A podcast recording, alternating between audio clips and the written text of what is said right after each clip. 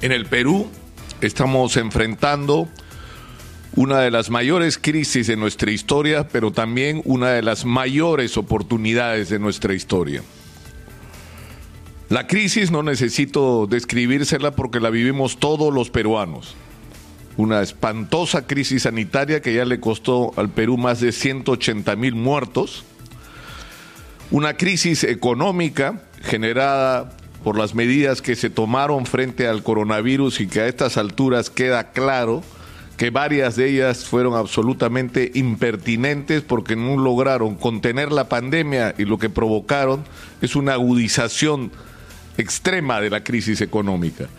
Y vivimos una profunda crisis social porque hay una cantidad enorme de peruanos que han pasado a la pobreza y algunos de ellos hoy, mientras yo estoy hablando y ustedes me escuchan y me ven, no tienen para comer.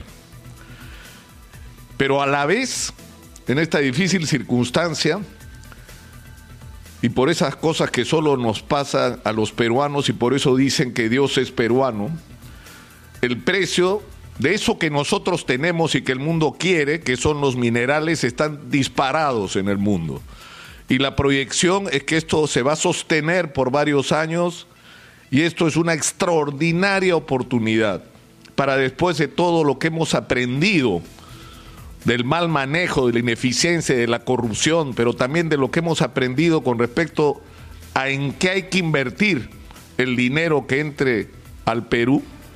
Es decir, tenemos la extraordinaria oportunidad no solo de superar la crisis generada por la pandemia, sino dar un salto extraordinario en la calidad de vida para todos los peruanos. Y esta situación de crisis y de oportunidad nos encuentra en la peor circunstancia política que podríamos imaginar. Según los resultados, a las 7 y 20 de la mañana de los cómputos de la Oficina Nacional de Procesos Electorales, que ya procesó el 100% de las actas y que ha contabilizado el resultado de 99.561% y donde solo 380 actas faltan de ser contabilizadas porque han ido a los jurados electorales y al Jurado Nacional de Elecciones por su revisión. El resultado en estas circunstancias es 60.398 votos a favor del profesor Pedro Castillo en una situación normal y calculando el hecho de que falten tan pocos votos y que difícilmente esta tendencia a que Pedro Castillo esté arriba, digamos, se modifique, lo que debería ocurrir es que apenas terminado el cómputo o la contabilización de las 380 actas pendientes, se debía proclamar a Pedro Castillo como presidente. Pero esto no puede ser así porque hay un procedimiento que ha sido interpuesto por Fuerza Popular según el cual reclaman la nulidad de 802 actas de mesas en las cuales en todas ellas ha ganado eh, el candidato Pedro Castillo y que ellos consideran son resultados que no se deben computar y deben anularse porque son producto de una especie de conspiración de lo que han denominado un fraude en mesa. Para que esto sea posible, es decir, si estas nulidades no se aceptan, gana Pedro Castillo la elección. Para que la elección la gane Keiko Fujimori, el cálculo que he hecho yo sin ser un especialista es que tendrían que ser anulados los resultados de por lo menos 400 mesas. 400. Y el problema es que estamos en una situación donde hay un sector de la sociedad a la que se ha convencido de que acá hay un fraude, una gran conspiración para robarles la elección e imponer una dictadura comunista en el Perú. Y hay gente que está enardecida y que sale todos los días a la calle y que revienta las redes sociales con su indignación. Y por el otro lado, tenemos gente que siente que ganó la elección y que les quieren robar el voto, que les quieren decir que esas mesas donde ganaron la elección en realidad no valen y no se van a contar.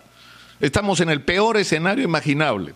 Es el escenario que si se proyecta es en la total confrontación. ¿En qué va a terminar esto? ¿En qué va a terminar?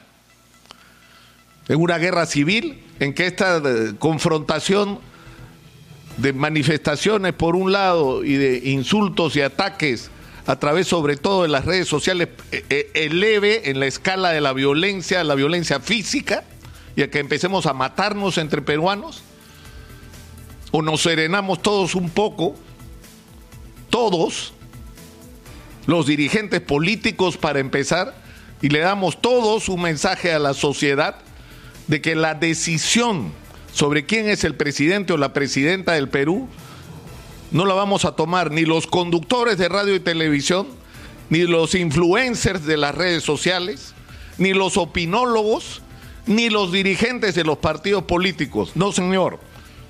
En una democracia esas decisiones la toman amparados en la ley los organismos electorales que la constitución, que en este momento todos reconocemos, porque si no, no estaríamos en esta elección, son los únicos que pueden resolver.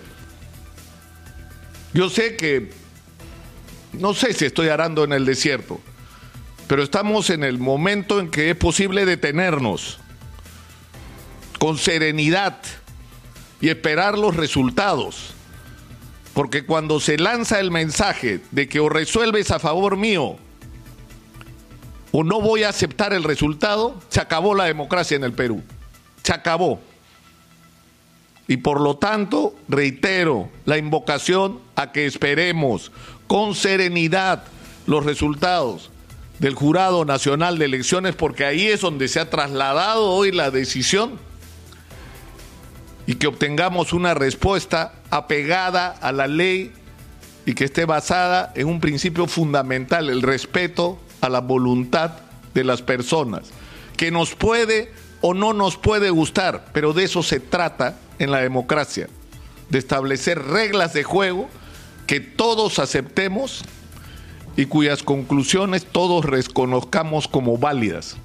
Si no, los 200 años de nuestra independencia serán celebrados con el regreso otra vez a lo que ya vivieron nuestros fundadores hace 200 años, la anarquía, el caos, la división, la violencia y la muerte entre peruanos.